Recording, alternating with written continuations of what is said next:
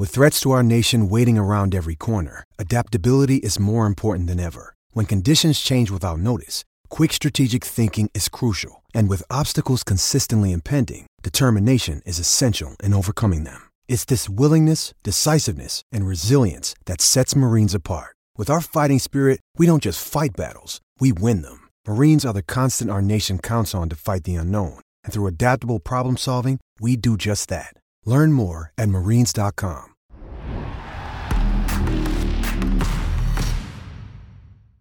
So, einen wunderschönen guten Morgen. Ich denke, er ist exzellent gelaunt aufgrund der letzten Spielminute im Spiel Füchse Berlin zu Gast bei der SG Flensburg-Handewitt. Ich begrüße ganz herzlich den Mann, da geht mir schon die Stimme flöten, der dort sportlich den Hut auf hat. Stefan Kretschmer, es ist mir eine Ehre. Schönen guten Morgen, Herr Schmidt-Sommerfeld. Ich freue mich sehr. es tut mir leid, äh, falls er ein bisschen grummelig ist. Ich musste eben noch ans Telefon gehen. Das hat er mir übel genommen, dass ich ihn fünf Minuten alleine gelassen habe. Ich bitte das zu entschuldigen, Kretsche. Ähm, ja, ja. Ähm, äh, Kretsche, wie, wie stehen wir denn jetzt? Also ähm, ich denke mal, der Punkt fühlt sich für euch wie ein Sieg an. Ähm, wie ist es? Committet ihr euch jetzt als Füchse Berlin zum großen Saisonziel European League Qualifikation oder bleibt es beim Ziel einstelliger Tabellen? Abstieg können wir ausschließen, richtig? Geht rechnerisch nicht mehr. Ne? Herr Schmidt-Sommerfeld, es ist äh, 10 Uhr morgens, Dienstags. Wie kann man so einen provokanten Unterton zu der Tageszeit schon wieder an den Tag legen? Das kann doch nicht wahr sein. Lassen Sie uns doch mal ein konstruktives, positives, gutes Gespräch führen. Warum okay. schon wieder diese Provokation am frühen Morgen? Ich weiß gar nicht, ich sehe dein Gesicht, ich freue mich so sehr und dann sprudelt immer sowas aus mir raus. Genauer kann ich es ja auch nicht erklären, da ist bei mir im Kopf irgendwas falsch geroutet. Kretsche, im Ernst, was war das für ein geiles Spiel? Ich finde, es hat ein bisschen Anlauf gebraucht. Es war jetzt nicht die ganze Zeit äh, äh riesige Handballunterhaltung, sondern auch mal ein bisschen stockend. Und ich glaube, die Flensburger Halle hat auch ein bisschen gebraucht, um warm zu werden, weil die Flensburger ein bisschen viel Fehler gemacht haben. Wie viele Jahre hat dich das gekostet, dieses Finish? Lasse Andersson wirft euch ja gefühlt den Punkt schon weg, dann hält eure Abwehr und er holt ihn euch trotzdem noch nach Hause. Das muss ja also mich hat das schon fertig gemacht und ich weiß ja, wie du bei so einem Spiel mitgehst. Äh, das war schon alles, was Spitzenspiel haben muss, oder? Ja, du hast ja gesagt, du bist vier Jahre gealtert. Also ich hätte das vier Jahre deiner Lebenszeit gekostet, dieses Spiel. Du hast auch noch ein bisschen mehr Lebenszeit als ich, deswegen ist das nicht so schlimm. ähm, aber grundsätzlich war das schon alles, was ein Handballspiel heutzutage braucht. Ne? Was ein Topspiel irgendwie braucht, war da drin. Es gibt so viele Geschichten, die dieses Spiel geschrieben hat. Äh, Einwechslung, Auswechslung, Spieler, die dem Spiel den Stempel aufgedrückt haben in der ersten Halbzeit, in der zweiten Halbzeit, Führungswechsel, technische Fehler, Phasen für Flensburg, Phasen für uns. Ähm, und dann nachher Lasse Ludwig im Tor, wo, glaube ich, keiner von euch beiden, weder du äh, noch Pommes, gedacht hat, dass der ausgerechnet jetzt noch ein paar Paraden ja. abliefern würde. Ähm, ja, und dann die allerletzte Aktion äh, Anderson äh, mit der Schlusssekunde. Ich glaube persönlich, dass es ein verdienter, eine verdiente Punkteteilung ist. Also, dass, äh, dass wir schon über weite Strecken des Spiels die bessere Mannschaft waren. Flensburg äh, sich dann aber auch mit der Halle super in die Partie reingekämpft hat. In Simon Püttlik, wie ich finde, ihren überragenden Spieler hatten, vor allem in Halbzeit eins. Das war ja eher ein Privatduell Gitzel gegen Pütlik, äh, die ersten 30 Minuten. Die beiden Freunde haben sich ja gar nichts geschenkt äh, auf dem Spielfeld. So, und dann, dann übernehmen immer mal wieder andere auch dieses Spiel. Und das ist schon, war schon ein geiles Spiel, nichts für schwache Nerven. Am Ende muss man sagen, wir haben gesagt, es war ein Vier-Punkte-Spiel. Ähm, bei einer Niederlage wäre Flensburg vier Punkte dran gewesen. Bei dem Sieg mhm. wären wir acht Punkte weg gewesen. So sind sechs Punkte, der, der Abstand ist der gleiche geblieben und damit können wir, glaube ich, besser leben als die Flensburger. Äh, heißt das jetzt auch, ihr habt die Champions League sicher? Ja, na klar. Du, Schmieso, sind nur noch zwei Spiele, richtig? Dann ist die Saison vorbei. Habe ich den Spielplan richtig im Kopf? Ich weiß jetzt nicht, warum du hier so schnippisch antwortest, um die, also derartig provokant jetzt hier um die frühe Tageszeit. Mir ist gar nicht klar, was du von mir willst.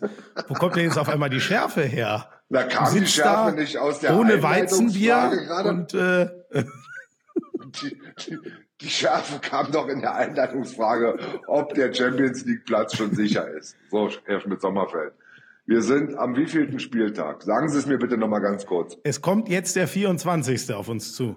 das heißt, rechnerisch, mathematisch, arithmetisch, wie viele Spiele liegen noch vor uns? Das war übrigens mein heimlicher Lieblingsmoment als äh, Annette und Benjamin Buric unten standen und dann haben sie genau diese Frage, habt ihr noch eine Chance? Und dann und dann sagt, äh, das war jetzt der 23. Spieltag und dann sind sich beide einig, ah ja, dann sind es noch zehn Spiele. Richtig. Das fand ich mega. Ja, dann wird's schwer, sagt er, dann wird's schwer. Aber wir gucken mal. Ähm, es war ein großer Schritt und es war ein wichtiges Zeichen. Aber ich sage dir, noch wichtiger als der Punkt äh, war für die Mannschaft, für die Füchse zu wissen, man kann auswärts bei einer Top-Mannschaft gewinnen, weil gegen so viele Top-Mannschaften außer Kiel, wo wir verloren haben, haben wir auswärts noch nicht gespielt. Mhm. Die kommen ja jetzt alle erst noch. Jetzt kommt Magdeburg, jetzt kommt Melsung, jetzt kommt Hannover, jetzt kommen die Rhein-Neckar-Löwen, die ich immer noch mit dazu zähle, dass sie mal ein überragendes Spiel auch machen können mhm. gegen eine Top-Mannschaft. So und und dafür haben wir das jetzt gesehen in Flensburg, dass es geht. Die Jungs hatten von Anfang an Selbstvertrauen. Ich habe sie auch vor dem Spiel in der Kabine gesehen für die kam gar nichts anderes als ein Sieg auch in Frage vom Mindset her. Und äh, das stimmt mich schon optimistisch. Sagen wir es mal so. Ähm, ich, ich verzeihe dir das. Äh, ich sage einfach aus meiner Sicht, äh, auch wenn bei zwei Punkten wäre ich klar gewesen, ich sage auch so, ich glaube das nicht, dass die Flensburger das noch schaffen, die Lücke auf euch und Magdeburg zuzufahren. Deswegen wissen wir die zwei Champions League Teilnehmer. Das Schöne ist, um die Meisterschaft ist es natürlich noch komplett offen. Ähm, Kretsche, was hast du Lasse Andersson gesagt? Wer es vielleicht nicht gesehen hat, ich hoffe, ich habe richtig mitgezählt. Ich meine, er knallt dem Möller vier von vier rein dann kommt Buric und er wirft am Stück 0 von 6. Aber er macht dieses letzte Tor. Und ich glaube, du warst ja direkt nach Abpfiff bei ihm. Was hast du ihm da gesagt? Ich habe ihn einfach nur in den Arm genommen, glaube ich. Ja.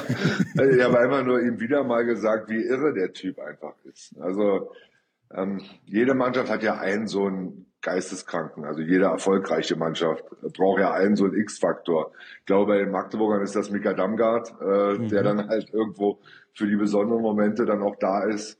Und Lasse Andersson ist das schon auch bei uns. Äh, was aber viele nicht wissen und auch unterschätzen, ist der Charakter von Lasse Andersson. Also dieses vorne weggehen, dieses manchmal arrogant wirkende, dieses ich nehme die anderen jetzt auch mit und ich gehe immer wieder in die Verantwortung woran sich dann vermeintliche Rollenspieler auch aufrichten können. Also mhm. ich sage immer wieder, bei einer Zusammenstellung einer Mannschaft musst du halt gucken, dass du die richtigen Charaktere zusammenbringst. Das machen einige Mannschaften ganz hervorragend. Äh, und ich glaube, dass Lasse Andersson für die Zusammensetzung und für den Charakter der Füchse Berlin eine enorm wichtige Anführerrolle hat. Und na klar, wirft er dann auch mal 0 von 6 und und dir stehen die Haare zu Berge und du denkst, lasse, Alter, was hast du dir jetzt wieder gedacht? Oder spielt wieder so einen genialen No-Look-Pass zu Marsenic, der nie ankommt. Oder da, da hat er schon manchmal Ideen, wo, wo ich habe mir das Spiel ja auch nochmal angeguckt, wo du denkst, was hat er sich denn jetzt gedacht? Also was, was war jetzt in dem Kopf äh, äh, irgendwie falsch? Aber ähm, aber diese Mentalität dann trotzdem, wie viele, wie viele Spieler auf der Welt hätten dann nach 0 von 6 den letzten Wurf so genommen? Ja. Also ich glaube nicht viele. Ich war ja. mir hundertprozentig sicher, äh, dass das den Gitzel, wie auch immer, sich, sich nimmt. Aber der, das sah ja echt nach geplant aus, oder? Die beiden äh, Lichtlein Gitzel spielen die Kreuzung und es war ja für Anderson gespielt. So sah es für mich zumindest aus. Ja, und Masenic macht noch die Außensperre, sodass mhm. dann der Parallelweg. Er hätte ja auch nicht mehr zum Linksaußen spielen können. Ja. Also die Zeit war nicht mehr da. Er, er war der, er werfen musste. Und da ist er mit allem, was er hat, draufgegangen. Und, ähm, und dann kommt wieder die Antwort, die du von ihm kennst, die ich dir schon mal gesagt habe. Kretsche so Handball. Das habe ich, glaube ich, im Kommentar sogar noch mal gesagt. ja. Die Geschichte hast du mir mal erzählt. Klar, klar mache ich auch Fehler. Ich sage, ja, lasse. Aber zehn Fehler, so ist nicht Handball, verstehst du? Doch, bei ihm schon. Man kann es schon etwas minimieren. Weil wer am Ende weniger Fehler macht, gewinnt höchstwahrscheinlich auch das Spiel. Ja, ja. ja. Aber trotzdem, ist so. Es gab eine Sache, wenn du es auch noch mal komplett geguckt hast, wirst du ja auch noch mal den, den, sage ich mal, weniger emotionalen, sondern klaren Blick haben. Ich war, obwohl Lasse Möller natürlich auf Flensburger Seite die letzten Wochen echt mega spielt, ich war trotzdem, überrascht nach der ersten Halbzeit von Gitzel. Ich kann ja gar nicht mehr sagen, wann der wiederkam, aber der war ja schon sehr lange draußen. Ich hätte eher so gedacht, vielleicht gibt Krikau ihm so zwischen der 40. und 50. die Pause, weil es ja clever ist. Da hat er ja echt, finde ich, eine gute Rotation inzwischen geschaffen, dass Püttlik nicht am Ende immer schon 55 Minuten in den Knochen hat und nicht mehr kann. Für mein Gefühl war er wahnsinnig lange draußen zu, zu Beginn der zweiten Halbzeit. Ging dir das ähnlich? Du meinst nach der ersten Halbzeit von Püttlik? Äh, genau, also Püttlik war so stark, ja. finde ich, in der ersten ja. Halbzeit und in der zweiten beginnt Lasse Möller und bleibt, glaube ich, auch sehr lange drauf. Und ich habe mich gewundert, wie lange es gedauert hat, bis Püttlik wieder da war, ohne dass ich jetzt die Minute genau wüsste, wann er, wann er wieder kam. Da muss man natürlich auch wissen, dass die letzten beiden Spiele Lasse Möller eigentlich der stärkere war. Da hat er wirklich gut mhm. gespielt für Flensburg, sowohl in der Euroleague als auch im Bundesligaspiel. Das ist natürlich auch äh, so ein so eine Wurfmaschine wie Anderson auch. Also wenn Lasse Möller dann in so einen Flow, in so einen Lauf kommt, dann wirft er halt auch von neun, zehn Meter. Und wenn die Torhüter der gegnerischen Mannschaft nichts halten, dann hört er halt auch nicht auf, weil er eine hohe Präzision auch im Wurf hat. Also die Wechselmöglichkeit auf Lasse Möller zu haben, ist erstmal Gold wert. So, er hat gegen uns in dem Spiel nicht so funktioniert. Die ersten zwei, drei Aktionen. Er macht, glaube ich, ein Tor äh, und dann hat er ein paar unglückliche Aktionen dabei. Äh, deswegen auch wieder der Wechsel zurück auf Püttlik. Ich glaube, das merkst du als Trainer einfach auch vorm Spiel, im Training. Äh, wer will hier heute? Und dass mhm. Püttlik unbedingt gegen Gützel spielen wollte, das, das hat man ab Minute eins gesehen. Mhm. Also, dass der extrem heiß war und dieses Duell gewinnen wollte, persönlich als auch mannschaftlich. Und dann musst du die Jungs machen lassen.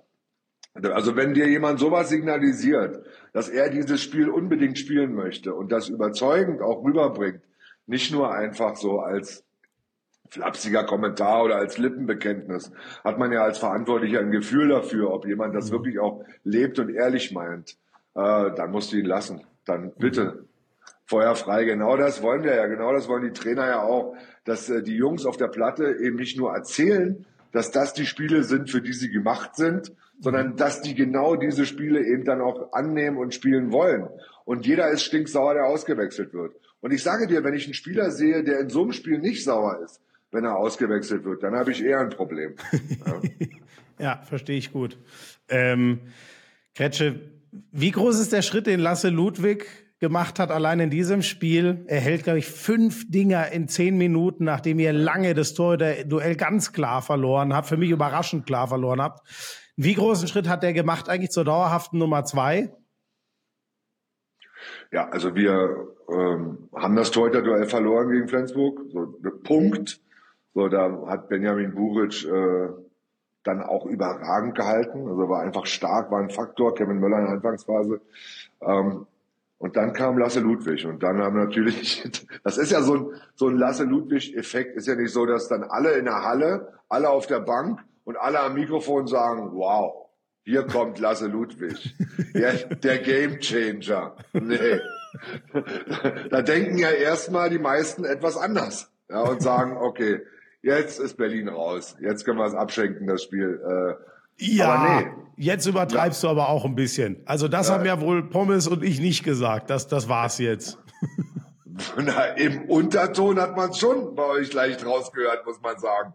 Also Nein. man hat jetzt nicht irgendwie die ganz große Euphorie im Kommentar bemerkt, was auch normal ist. Mache ich dir überhaupt keinen Vorwurf. Moment, also Pommes hat gesagt, ähm, Schieb so, ihn nicht doch, vors Loch. Das ist doch hier eine, eine Riesenchance und, und ich meinte, boah, das ist aber jetzt eine Ausga Aufgabe, dass der, ich sag mal, wie sein Sportvorstand sagen würde, jetzt die Kohlen aus dem Feuer holen muss.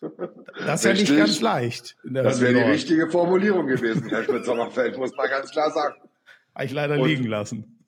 Und was er dann gemacht hat, also den Gegenstoß Hansen weggenommen, den Dreher äh, Jürgensen weggenommen, ja. ähm, das war, oder den, den freien Durchbruch äh, Enerson weggenommen, das war stark.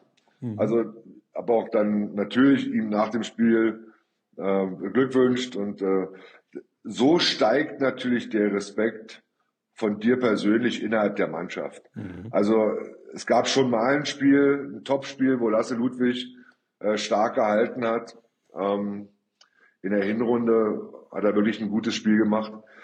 In diesen Spielen steigt der Respekt. So, also du kannst dir das nur erarbeiten innerhalb der Mannschaft. äh, wenn du solche Momente hast. Und das war sein Moment. Und da sind dann auch die Spieler zu ihm gekommen nach dem Spiel, haben ihn beglückwünscht. Und Schritt für Schritt mit solchen Erlebnissen kommst du natürlich viel mehr in die Mannschaft als mit jedem Training, als mit jeder äh, Zusatztrainingseinheit und so weiter und so fort. Das äh, sind die Sachen, äh, wo du dir deinen Respekt erarbeitest. Das sind die Momente, wo du den Respekt erarbeitest, wo du dir das Zugehörigkeitsgefühl erarbeitest. Und eins ist auch klar, wir werden äh, mit Lasse Ludwig und äh, Milo Saviev in die Zukunft gehen. Also die mhm. Entscheidung ist getroffen. Er ist nächstes Jahr äh, der Mann an der Milo Savievs Seite. Darauf mhm. haben wir uns verständigt innerhalb des Vereins und mhm. auch Lasse hat die Entscheidung getroffen, äh, bei uns zu bleiben. Er hatte ein, zwei andere Angebote, aber nimmt die Herausforderung an und der nächste Spieler aus der Akademie, der den Weg in die erste Mannschaft äh, dauerhaft finden wird. Ja, sehr stark. Bin ich gespannt drauf, wie oft der noch äh, die Chance steigt, der mit jedem Jahr so, so ein Topspiel mitentscheidet. Äh, Kretsche, was heißt das jetzt für den Meisterschaftskampf? Ihr bleibt ähm, mit fünf Minuspunkten einen besser als Magdeburg und seid damit der Top-Favorit auf den Titel. Das können wir so festhalten, oder? Der Kollege Schmidt-Sommerfeld, Alter, du bist doch im Axel Springer Haus gerade in Berlin, oder? Oder wo sitzt du? Du, du sitzt doch nicht im beschaulichen München. Wobei, in München wird der, wird der Ton ja auch rauer, muss man sagen. Also da hast du dich wahrscheinlich auch angepasst der allgemeinen journalistischen Stimmungslage. Ehrlich, Herr schmitz Ich bin, muss ich ehrlich sagen, etwas überrascht, nach den Interviews tatsächlich, äh, nach dem Spiel, tatsächlich so offensive Töne von meiner Mannschaft zu hören. Also mhm. egal, ob du äh, Matthias Gitzel fragst oder ob du Paul Drucks fragst, äh, du hörst mittlerweile immer, wir spielen die Meisterschaft. Und das war der nächste Schritt zur Meisterschaft. Ich würde das so nicht formulieren, weil ich einfach sage, Alter, da kommt noch eine Menge, die, die zu spielen ist, bevor das große Ziel tatsächlich dann irgendwann mal vor Augen ist. Und wir haben ja im Harzblut Talk schon darüber gesprochen, vielleicht sogar erst am letzten Spieltag. Aber ich finde es natürlich nicht schlecht, wenn die Spieler mhm. tatsächlich sagen, okay, wir kämpfen gegen Magdeburg äh, und äh, hoffen natürlich, dass die Kieler und die Flensburger sich nicht nochmal einmischen, weil das würde ja nur passieren, wenn wir federn lassen und Punkte liegen lassen. Aber äh, die Herangehensweise äh, meiner Jungs finde ich schon ganz gut. Also das gefällt mir schon. Also da würden wir jetzt natürlich von den reißerischen Medien eine Kluft aufmachen zwischen, ne, dass da irgendwas nicht mehr stimmt zwischen Sportvorstand und Mannschaft wenn die Zielsetzungen so weit auseinandergehen. Der eine möchte Platz neun absichern, Alter. die anderen möchten um die Meisterschaft spielen.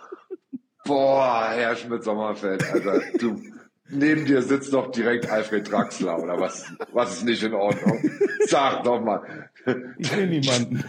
Da, da, da schiebt ja doch der Alfred andauernd die Zettel zu, oder wie? Nein, das passiert alles in diesem kranken Kopf. Keine Sorge. So, nein, Gretsche, ich, ich erlöse dich. Wir haben ja noch ein bisschen was anderes. Ähm, du warst am Samstag beim äh, BHC, ne? In Wuppertal? Bin ja. ich da richtig? Ja. Alter Vater, Kretsche, also, oh, oder wenn wir es von hinten aufdrehen, die Rhein-Neckar-Löwen endlich mal wieder gewonnen. Balingen, das war auch verdammt eng. Das war auf der ja. letzten Rille mit, mit zwei Toren. Ein überragender Kohlbacher, ein starker Juri wieder äh, da gewesen und Tobi Reichmann zündet, als wäre er nie weg gewesen. David ähm, Spät. Ja, David Spät im Tor, absolut. Ähm, sonst hätten wir, glaube ich, jetzt sind die Löwen für mich da raus und für Balingen, es sind ja elf Punkte, trotzdem vom Gefühl her wird es sehr schwer, sonst hätten wir ja alle da unten mit 13 gehabt weiß gar nicht, ist, ist vielleicht der BHC zusammen mit Leipzig, sind das die zwei gefährdetsten da unten? Du hast dich ja schon committed und gesagt, Eisenach wird das irgendwie schaffen, einen der beiden oder jemand anderen einzufangen. Ja, momentan sieht so aus, äh, weil klar, der Punkteabstand zu den beiden ist am, am geringsten aus Eisenacher Sicht. Aber wenn ich mir die Mannschaft vom BHC angucke, Schmiso, Alter, es ist eigentlich unvorstellbar, dass diese Mannschaft absteigt. Aber also die verliert die, immer in den letzten zehn Minuten komplett den Kopf. Das stimmt. Das stimmt. Das ist ein mentales Problem. Ähm, das Problem haben die Löwen auch, das haben einige andere Mannschaften auch, dass sie in sich zusammenfallen in entscheidenden Phasen, dass dann auf einmal aber auch alles auseinanderbricht. Mhm. Und der BRC hat erstaunlicherweise zum Ende des Spiels Ähm, und diesmal war es etwas deutlicher, weil es nicht bis ganz zum Ende irgendwie gegen Hannover ging. Also sie haben tatsächlich dann ihre, Kon ihre Konzeption 10, 15 Minuten vor Schluss verloren und da auch dann wieder kein Tor mehr gemacht, technische Fehler. Also das ist schon erstaunlich und eklatant. Wenngleich ich mir in der Vorbereitung auf das Spiel BRC Hannover, BRC gegen Kiel nochmal angeschaut habe. Mhm. Und da waren sie ja tatsächlich bis drei Minuten vor Schluss noch in der Lage, was Großes zu erreichen. Äh, dann verwerfen sie einen sieben Meter, wo sie hätten unentschieden machen können, vier Minuten vor Schluss und machen in den letzten drei Minuten drei technische Fehler gegen eine offensive Abwehr zugegebenermaßen von Duvniak sehr gut verteidigt. Mhm. So. Aber sie machen halt Fehler. Vor allen Dingen die erfahrenen Leute. Babak macht zwei entscheidende Fehler in der Schlussphase. Und das ist unerklärlich für eine BAC-Mannschaft. Also das ist äh, für mich unerklärlich, dass sie dann so die Nervosität bekommen, in der Schlussphase, wo es um alles geht. War auch gegen Hannover wieder so. Also auch da haben sie keinen Ball mehr ins Tor bekommen. Ihnen fehlt so ein bisschen die Durchschlagskraft von halb rechts. Da fehlt ihnen Elias Scholtes schon auch. Mhm. Äh, das, das, warum auch immer, Gibril Mbenge kriegt da A kaum eine Chance und B äh, ist das äh, nicht das Niveau, was sie dann auch bräuchten vielleicht. Haben wir nochmal nachverpflichtet. Äh, auch das war unglück, also unglücklich, hilf mir mal mit dem Namen. Hast du zufälligerweise den Namen des Spielers aus Celje, den der BRC nachverpflichtet hat? Oh, lass mich spicken. Ich gucke, ob ich es gleich finde. Ich kann es dir also, gerade nicht sagen.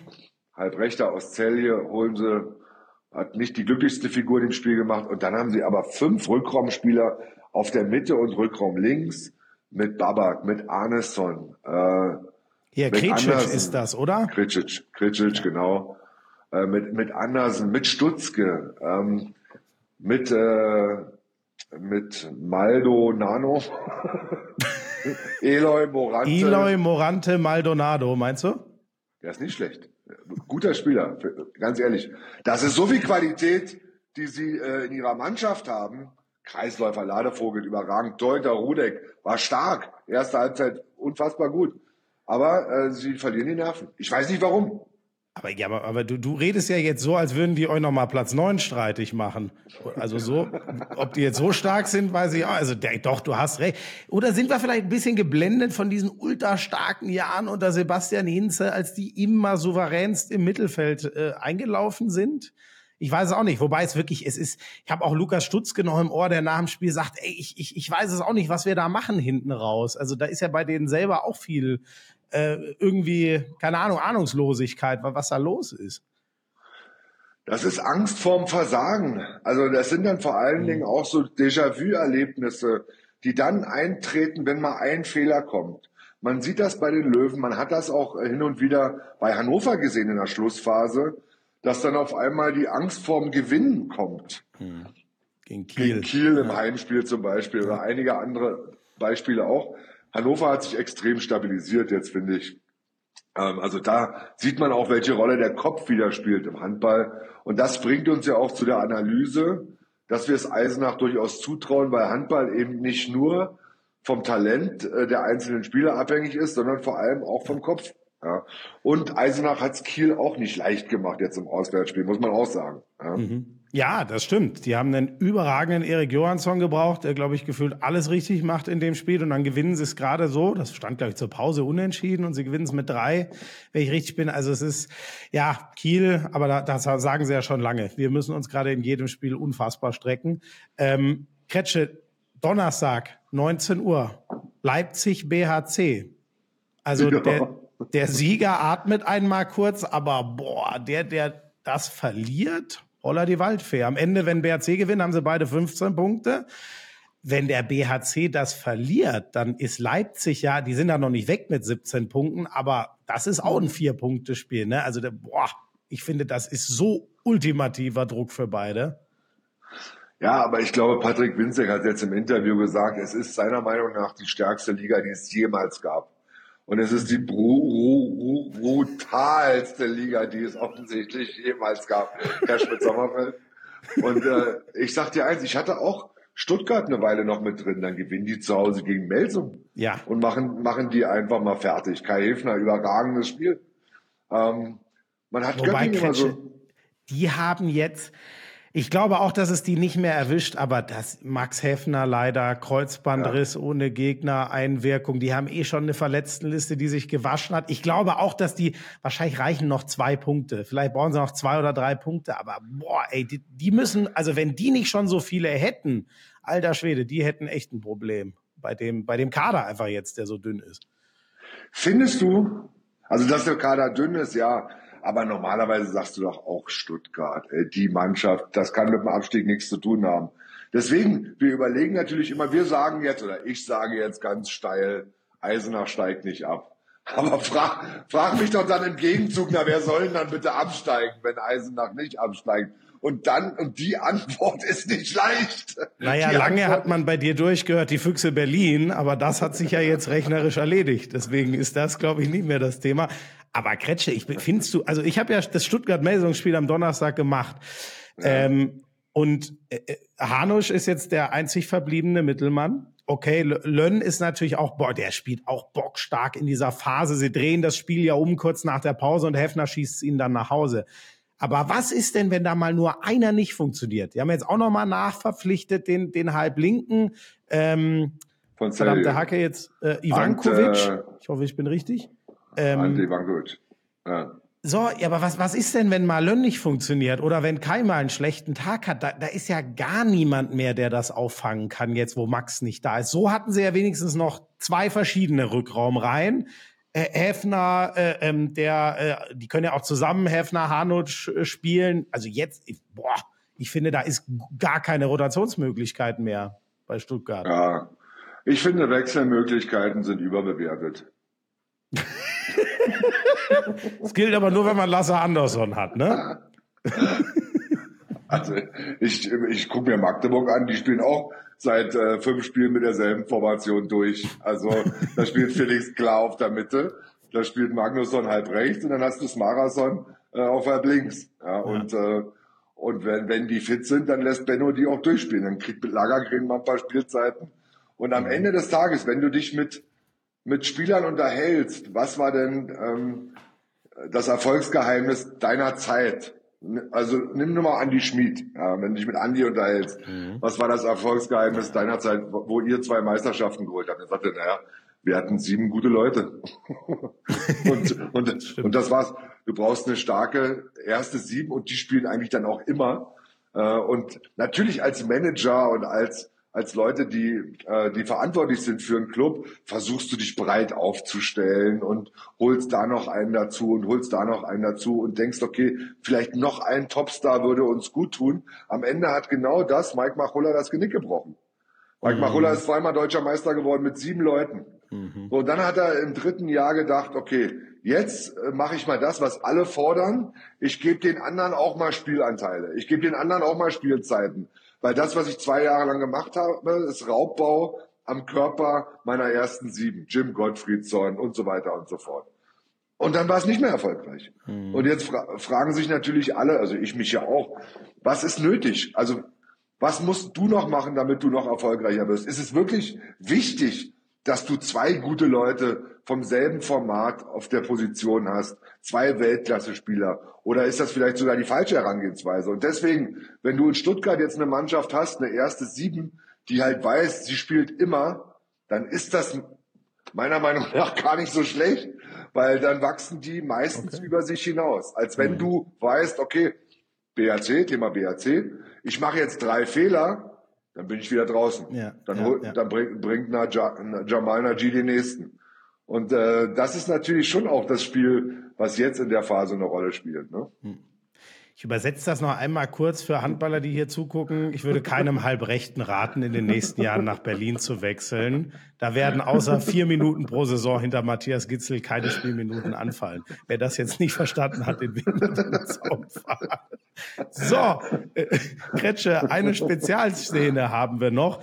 Hast du das gesehen, wie ähm, Nikolai Krikau, unserem Top-Schiedsrichter gespannt, Schulze Tönnies seine Taktik erklärt, ja. äh, um zu sagen, guck, guck mal hier hin, da werden wir gleich genau. das Foul bekommen und dann möchte ich da den sieben Meter. Nein, also das habe ich jetzt gesagt, aber das habe ich noch nie gesehen, dass ein Trainer mit der Taktiktafel bei den beiden Schiedsrichtern steht.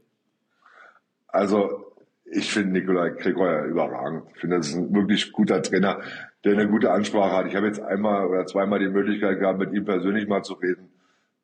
Absolut sympathischer Typ, mhm. äh, guter Mann. Äh, und ich sage auch, ich finde, das ist ein guter Trainer für Flensburg so. Aber der ist natürlich so in der Materie drin. Der ist so in dem Kosmos drin. Also ich weiß auch nicht, was er den Schiedsrichter da gelehrt hat. Vielleicht hat er ihn, äh, pass mal auf, ich, wir spielen jetzt von rechts abräumen. Herr Gottfriedson geht über die Mitte frei, aber nein, dann nehme ich vorher eine Auszeit. Ah, du bist so gemein. Du bist Vielleicht so gemein, dass du die Szene sei, rausnimmst. Sei, seid nicht schockiert, liebe Schiedsrichter. Wenn Gottfriedson frei ist, nehme ich eine Auszeit. Weil so will ich nicht gewinnen, das sage ich gleich. Nein, Scherz. Also ich glaube, dass Marsenic ja zum Beispiel auch im Augenwinkel gesehen hat, dass Krikau schon den Hand auf der Auszeit hat und dann gar nicht mehr so verteidigt hat. Ja. Und du Aber wunderst das, dich, dass keiner den Füchsen das mal gönnt, dass ihr mal den Spieler des Monats äh, äh, gewinnt, wenn du hier so einen in die Pfanne. Damit, damit habe ich abgeschlossen. Damit habe ich abgeschlossen. Das ist für uns nicht mehr möglich in dieser Saison. DKB-Spieler des Monats von den Füchsen wird es nicht geben. Äh, das ist in Ordnung für mich. Das ist, dieses Format geht an uns einfach vorbei. Aber eine Stell Sache dir vor, Gitzel wird Welthandballer was ja möglich ist. Sind nur noch ja. drei zur Wahl, wenn ich richtig gewickelt bin. Aber er hat ja. diese andere Trophäe nicht gewonnen. Das wäre schon Richtig, geil.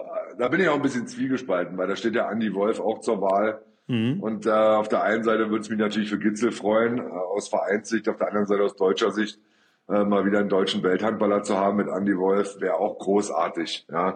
Mhm. Aber eine Sache will ich zum Abschied nochmal loswerden, weil wir haben auch schon wieder ganz schön viel Zeit, weil das auch gerade gut passt. Ja. Weißt du, was mir extrem auffällt und was ich so ganz gefährlich und schlimm finde? Ähm, ich meine, ich kenne unsere Handballwelt. Aber wenn ich mir jetzt, und das mache ich wirklich gerne, Social Media anschaue im Allgemeinen, weißt du, wer immer schuld ist bei Niederlagen? Also immer? Die Schiedsrichter? Es sind immer die Schiedsrichter. Mhm. Es sind immer die Schiedsrichter. Mhm. Egal welches Spiel du guckst und wo du nachher dann äh, den Post auf welcher Seite siehst vom Spielbericht und so weiter. Es sind immer die Schiedsrichter schuld. Also natürlich nur bei der Mannschaft, die verloren hat, logischerweise. Ohne die Schiedsrichter hättet ihr nicht gewonnen. Und, und, und, und. Egal. Mhm. Egal auf welcher Seite du bist. Und ich sage dir, Schulze Tönnies haben dieses Spitzenspiel überragend gepfiffen. Na klar, machst du mal ein, ein, zwei kleine Fehler. Das ist doch normal. Aber diesem Druck gewachsen zu sein, und auf dem Niveau dieses Spiel zu pfeifen, ich weiß nicht, ob das viele andere können, ja, aber die können das und, äh, und bringen es souverän über die Bühne und pfeifen es einfach gut. Und danach zu sagen, naja, den Punkt hat entweder Flensburg nur geholt wegen der Schiedsrichter, weil von beiden Seiten waren die Schiedsrichter ja schuld. Aus dem Berliner Lager waren die Schiedsrichter schuld und aus dem Flensburger Lager waren die Schiedsrichter. Das finde ich so gefährlich und so ja. schlecht einfach, weil äh, A haben wir sowieso schon ein Schiedsrichterproblem, ja, also Nachwuchsschiedsrichterproblem. B, dadurch macht es auch nicht gerade besser, dass sich neue Schiedsrichter irgendwie für den Job auch interessieren und den machen wollen. Und C, es ist einfach nur schlecht, immer auf die Schiedsrichter rumzuhacken und andauernd die verantwortlich zu machen für Unvermögen eigener Mannschaften. Also es kotzt mich auch richtig an. Also wenn ich diese Kommentare dann immer wieder sehe und du kannst darauf warten. Schiedsrichter waren schlecht und bevorteilt und so weiter und so fort. Ey, macht erstmal selber den Job als Schiedsrichter. Klar, ich habe auch manchmal ein paar Entscheidungen, wo ich denke, oh nee, das kann nicht euer Ernst sein. Aber macht erstmal selber den Job als Schiedsrichter. Da haben wir echt gute Paare in Deutschland und diese Kultur finde ich einfach nur fürchterlich. Wollte ich einmal loswerden. Finde ich sehr gut, dass du das sagst. Ich fand auch, die haben das überragend gepfiffen und ich habe ja. auch so viel gelesen. Ja, hier, ja, das haben wir auch gesehen. Goller im Gesicht von Gitzel übersieht man halt mal in den 840 Bewegungen, die es da gibt. Und am Ende war es für alle ein Stürmerfoul von Anderson, dann von der Gegenseite. Also das waren, glaube ich, so die Sachen. Ich finde auch insgesamt eine Top-Leistung, haben wir, glaube ich, irgendwie um die ja. 40., 45. auch mal gesagt. Ja, ähm, Kretsche, ich danke dir sehr. Das hat Spaß gemacht. Äh, Freue dich jetzt schon drauf, egal wie euer Spiel ausgeht. Ich frage dich nächste Woche wieder nach der Meisterschaft und gucke mal, ob du dich bis dahin deiner Mannschaft verbal angenähert hast. Weißt du, was am Wochenende passiert, Herr Schmidt-Sommerfeld? Sag an. Ähm, wir spielen zu Hause gegen Erlangen. Mhm. Und der SC Magdeburg spielt beim VfL Gummersbach. Das ist ein brutal schweres Auswärtsspiel. Will ich nur mal sagen, Herr Schmidt-Sommerfeld. Gut, das heißt, ähm, ich übersetze das mal, ihr holt locker die zwei Punkte, Magdeburg lässt was liegen und das sind dann plus drei für euch. So habe ich das jetzt verstanden nach dem Spiel. Ich habe dir, ich hab dir nur mitgeteilt, dass auf Magdeburg ein brutal schweres Auswärtsspiel wartet. Das ist eine sehr faire Einschätzung von dir. Ich hoffe, in Magdeburg ja. nehmen sie das nicht als äh, Druck wahr, den du nach drüben schiebst. Das wäre ja schlecht, weil damit können sie bekanntlich ja ganz sehr gut umgehen. umgehen. Ganz schlecht umgehen. Champions League Final Four gnadenlos versagt unter dem Druck letztes Jahr. Das war ganz schrecklich. So. Also wenn man irgendwann, wenn man einen Fehler nicht machen sollte, man sollte Magdeburg nicht wütend machen und man sollte keinen Druck ausüben. Weil das, das sind, glaube ich, die. Beides nicht. Das war genauso wie, das habe ich mir übrigens gedacht in Flensburg, als die Flensburger Fans angefangen haben, Gitzel auszupfeifen. Da jeder. Puh, taktisch schlecht, taktisch schlecht. Vor allem der arme Kerl, nachdem er eins auf die Mütze bekommen hat. Richtig. Ach Gott. Gretchen, mein Lieber, vielen, vielen Dank. Ich freue mich auf nächste Woche. Macht's gut. Herr Schmidt-Sommerfeld, ich wünsche Ihnen einen schönen Tag und freue mich ebenfalls. Also, bis dann. ciao, ciao. ciao.